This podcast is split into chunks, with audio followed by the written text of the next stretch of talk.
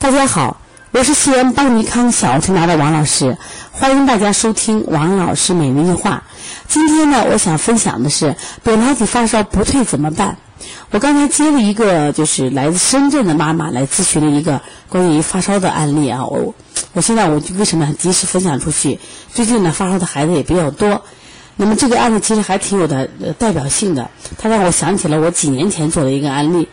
那么这个孩子发烧已经三天了，然后妈妈说扁桃体发炎发烧，我就是问我说你这孩子扁桃体脓点出来了没？他说出来了，只出了一个、两个，一般一个。我说那你之所以发烧那么高，四十度不退烧，而且发烧的时候四肢凉，又没有明显的积食这种状态，我说应该你的孩子体内有寒邪。因为他前些天用的清的方法做，效果不好。我说一般的情况下啊，像扁桃体正常的发炎，我们说清热利咽，三天就见好。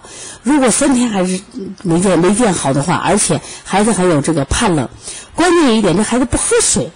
按正常理你来分析一下，孩子发烧都已经三天了，而且高热不退四十度，他怎么都能缺水呀？他为什么不喝水？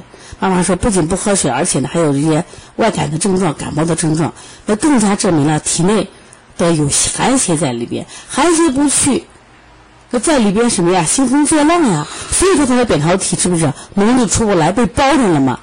我跟他说，我说你先换换穴位，怎么换？我说你把推三关加上，把清天河水加上，然后呢，这孩子肚子也胀，我说这一胀。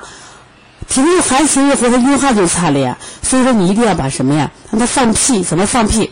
滚大肠腧，滚大肠腧加上磨丹田，磨丹田是从这个两乳之间的膻中穴一直磨到什么呀？就是气海关元。另外加搓摩穴位，另外一定要加上分府阴阳。分府阴阳这个穴位其实挺重要的，它可以调节腹部的这个阴阳寒热。把这几个做了以后，我说一定让他放屁呢。滚大肠舒放屁效果特别好，我说他通了，然后把寒寒邪取出来，我说你的烧就退了。而且你一定要做一件事，就是在他的颈部扁桃体外方呢要进行损伤，因为损伤可以让他毛孔开泄，使里边的寒气往外走。所以说，如果我们邪不往外走的话，他的烧就不退，关键脓点出不来。那这个案例让我想起了，就是我几年前做的一个案例，这个小孩当时。从小在我们的调理，每一次发烧两三天就调好了。可是那一次啊，我当时特特别失败，为啥？妈妈很相信我，做推拿啊，烧下不来。她后来吃退烧药，包括这个，呃，做了一些这个吃的抗生素，都下不来。当时就崩溃了嘛，从早到晚烧烧烧，你用什么方法就下不来。那后来呢？第六天的时候。妈妈说早上突然退烧，她一看，哎呀，孩子咽喉全烂完了，就是扁桃体那会脓点儿全是白点儿，全出来，出的特别特别多。所以这种高烧的情况下，他扁桃体脓点全出来，这就该退烧了。问题怎么出不来呢？你像刚才这个案例，它是寒邪包裹的出不来的，有的是腹胀积着出不来，有的是实积出不来。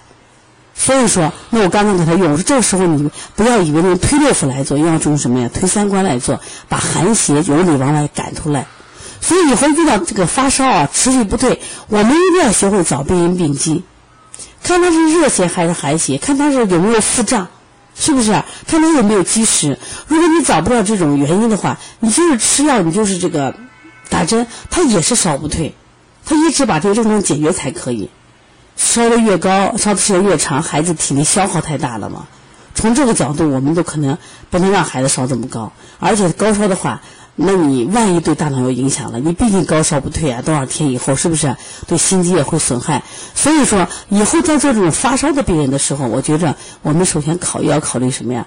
他这个病因病机特别特别的重要，不要一味的用轻法来去推他。那如果是纯粹实证舌红、苔黄厚。咽喉红肿没问题，但这个孩子奇怪的很，舌头还淡，而且什么水滑的很，所以他为什么不喝水？所以不喝水是判断的一个非常重要的方法。你们听明白了吗？是这样子。如果大家有什么工作中的问题，可以给我打电话啊。那么我之所以公布这个电话，也是希望能帮到我们这些啊同行们。我们希望我们一起努力，把小儿推拿这个事业做得更好。那么我的微信是，我的手机是幺三五七幺九幺六四八九。如果想加微信咨询邦尼康的书籍、邦尼康的课程啊，那么可以加微信幺七七九幺四零三三零七。